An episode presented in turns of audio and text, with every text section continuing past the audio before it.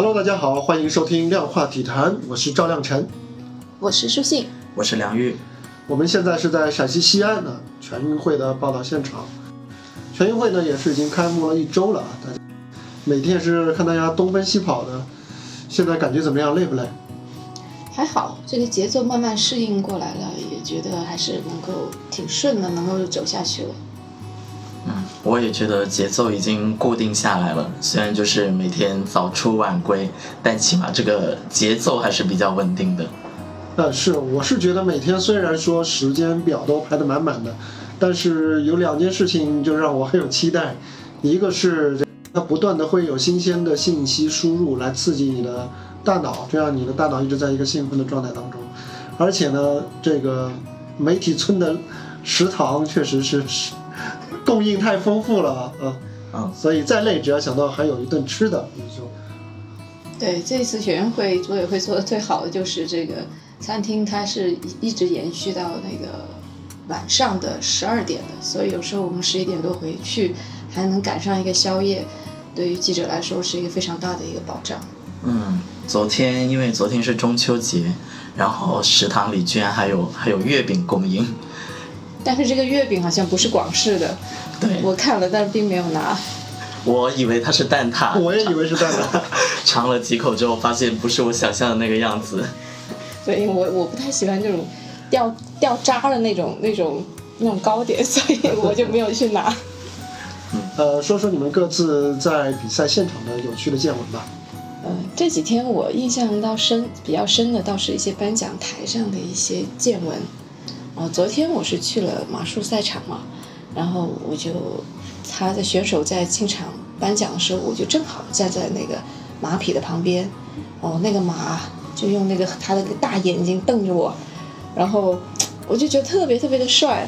然后骑手骑着这个马从我身边经过，然后进入那个场地，场地是个沙地嘛，然后等这些选手上台颁奖之后，啊，所有的获奖骑手骑上他们骏马，然后绕着场地骑行一圈，哇，那个场面非常的帅。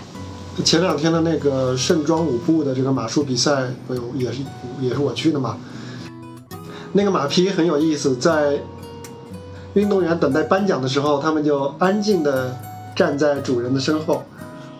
我我我我昨天去的那一次倒倒不是倒不是安静的，因为呃我们广东选手梁瑞基他跟他的那个爱马仕无双，他们其实配合时间很短，他呃他赛后告诉我说他只骑他比过一次比赛，基本上是呃零磨合的，所以这个马呢就跟他的这个配合啊，虽然说赛场上配合的很好，但是赛场下这个马好像有点怕生，然后看到我我站在旁边，然后看到那个裁判。过来给他们就是开门呐、让他们进场的时候，那个马明显是有点害怕的。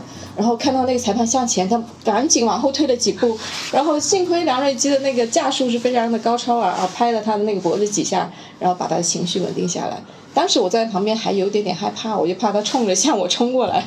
那如果这一幕换到比赛前的话，你可能已经要被赶出赛场了。对对对对对，昨天那个我们还真是跟赛马等于就是很不能说零距离吧，真的只有一臂之长的这个距离，非常的这个体验非常新奇。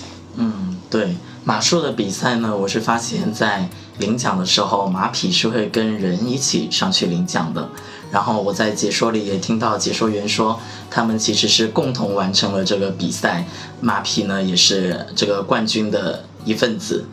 对，那个仪式叫做好像叫胜利骑胜是吧？好像是，它是等于是象征马术人的公平竞争和友好共进，应该是这个意思。就是成嘛，就是那个多音多音字，对对嗯。然后其他的赛场，我还去了游泳。游泳赛场的颁奖典礼上，我也发现挺多挺感人的事情的，比如，比如，比如说那个汪顺，汪顺在男子四百米混合泳，他获得了冠军。他上场之后呢，因为全运会有一个特别跟别的赛事不同的仪式，就是运动员上场颁奖，他是可以带着他教练一起上去的。是这样的，好像。其他项目也是这样会不。是。奥运会不是对，对但全运会是这样。对，我就说全运会是跟别的赛事不太一样，他是带着他的教练一起上去的。当时就是他的教练就朱志根嘛，他就把朱志根迎上了这个领奖台，然后做了一个手势，让全场去关注他的教练。这个这个是让我挺感动的。嗯，说到颁奖仪式，这个游泳的话呢，包括跳水，我们摄影记者都是隔着一整个泳池才能拍到对面的，所以也是需要花一点功夫吧，只能说。对，好像是。好像我们那文字记者在混采区，我们离那个颁奖台的距离比你们摄影记者离颁奖台距离还要近一点。对，因为文字记者的混采区距离颁奖台更近，然后你们也经常会让他们做一些比心啊或者挥手的动作，所以呢，摄影记者就经常拍到他们的动作或者眼神都是往侧边看或者往看台上看，我们隔着一个泳池只能。大幅度的做一些动作，向他们挥手啊，甚至要有时候要跳一下才能引起他们的注意。对，是。呃，你说到运动员在颁奖典礼上，呃，感谢或者说，呃，为他们的教练来致敬啊，这个好像既是全运会的规定，但同样也是其实也是运动员发自内心的一种表达吧。对，而且是教练还是有一块奖牌的，跟运动员相同的奖牌。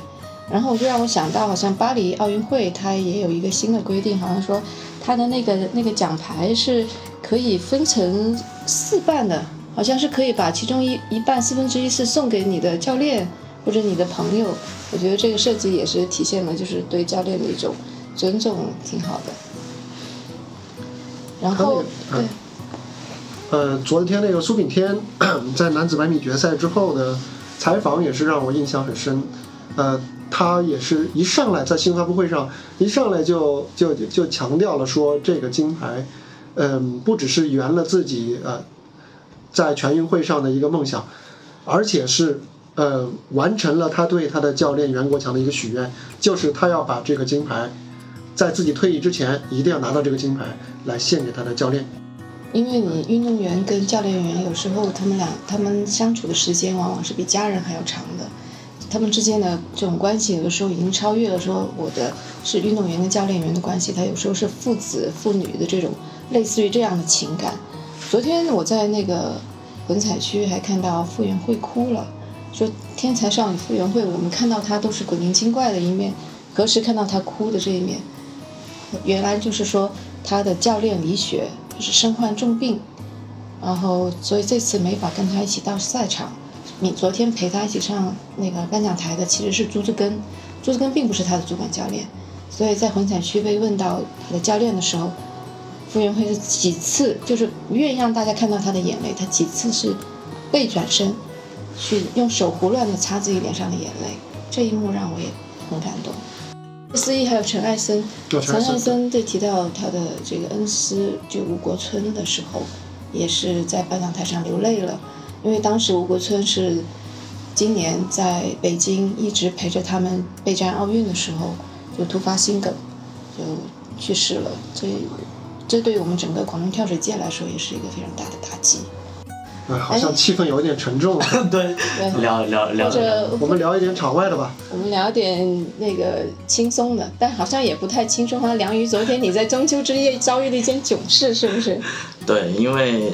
前天晚上就是拍，也是苏炳添吧，苏炳添的那个半决赛，我们回来的比较晚，然后我的核酸那个司机那个司机车上的钟慢了，所以他哦对，那个司机的钟比实际的时间要晚。晚了十来二十分钟吧，然后接我们的时候就很慢了，所以我们回到媒体村，已经就是没有时间再去做核酸检测。然后我们面临两个选择，当时已经临近十二点了，因为核酸检测最晚是到十二点。十二点，我们就面临两个选择，要么去做做核酸，要么去吃夜宵。最后我们民以食为天，我们就去吃夜宵了。对，因为食堂也是开放到十二点，然后我们都还没吃饭，所以就先去吃了饭。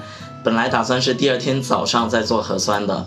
然后第二天早上做核酸，它的呃结果出来需要一段时间。然后我早上拍完那个跳水跳水比赛回来之后呢，核酸结果还没有出来。但是进媒体村呢就需要四十八小时核酸阴性结果，所以呢我就只能在那个媒体村入口的休息等候区那里坐着，在那里等核酸结果出来，我才能进去。哎，你为什么出门前？采访的时候为什么不去先做一个？就是我已经做了，但是结果还没出来嘛。他是八点做了，八点做，然后回来的时候十一点十一点多。那个核酸检测结果一般要五个小时才能出来。你回来的太早了。对，怪我回来的太早了。说到这个，我我今天也听到一件趣事啊，因为我们每天都需要在那个那个全运通上面打卡的，要上报你每天的温度。然后我听说那个广州日报的记者好像就自己填写温度的时候填错了，把自己本来想填三十六度七的，就填成了三十七度八。结果人家还弹出来说：“你确定是这个温度吗？”然后他还点了确定，点了确定之后自己才才觉得怎么怪怪的，然后才发现自己的马变变变红了，是不是马上就有人来敲门了？没有，就很奇怪，就是没有人管他，没有人管他，但是还是有一个问题，就是他他这个马变红了之后，他出村没有问题，但是他回村的话，他是他是回不了的，所以他好像早上去了田径馆之后，马上就测了自己的温度来证明自己并没有发烧。那这也可以看得出来，就是我们的防疫管理还是非常的严格的。对我今天打听一下，他能不能回来。现在还在外面游荡。对对对，对昨天我吃完宵吃完宵夜回到那个呃住所之后，我才突然想起来我的核酸还有四个小时就过期了，然后赶紧又跑出去做核酸，要不我今天哪里都去不了了。我我昨天是去马术场。然后采访梁瑞基嘛，然后，然后我在写稿的时候查了一下他的这个履历，然后突然发现他已经是六朝元老了。啊，对，马术比赛的他的运动员的运动寿命特别长，所以我。但问题是，他年纪并不大，他应该是三十七岁才。三十七岁，六届运动会二十四年了。对呀。十三岁。他应该是十十。是不是十四岁还是什么？对，跟全红婵差不多。对，然后还有那个他们的教练顾斌是四十七岁，也参加了七届。嗯，傅园慧昨天在那个混彩区也是跟大家聊到的年年龄问题。说我 old 了。对 old 了，然后他说。啊，我今年都二十五岁了，然后后面记者就很奇怪说啊，你才二十五岁，然后他就说二十五岁很老了好吗？他说他比其他的选手大了一轮。对对对，是他好像我查了一下，他应该也是参呃参加了四届全运会了。还有一个乒乓球场也有一个特别年纪特别特别真的是特别大的一个运动员。侯英超。对，四十一岁了。对，我看他打完半决赛以后。整个人都躺倒在地上，后来有医疗团队都上来检查了，对，就去测他的这个脉搏是不是就是不是正常了？那么严重吗？对，太激烈了，真的挺了不起，四十一岁这个年龄，对他，而且他能够带领那么强高强度的比赛，能够带领陕西队杀进四强，就是很很不容易，而且好像还战胜很多名将。啊，对，嗯，其实运动员的，就是寿命有时候真的是蛮长的。司机捡到全运会金牌，以为是月饼。嗯，对，我看到空手道的那个。那个。空手道的那个，这是他那个奖牌装到那个盒子里，装在盒子里，然后司机以为是月饼，他放在他的车车座底下。我就觉得哪个奥运冠军的心会那么大，会把自己的 金金牌放在他的那个车子的座位底下。这枚金牌属于河南队空手道项目运动员。对，后来。后来那个，因为我们去空手道，我们空手道也有个群嘛，然后我们的媒体负责人还跟我们说，放心，只要在西安丢的东西，肯定不会丢。哇，这样子，在西安丢的东西肯定不会丢。好感人，好感人。要不然真的变成空手道了。对啊，对对对对。对，网友评论就是空手道队员怎么空手回来了呢？对，挺有趣的。要分享一件趣事。嗯。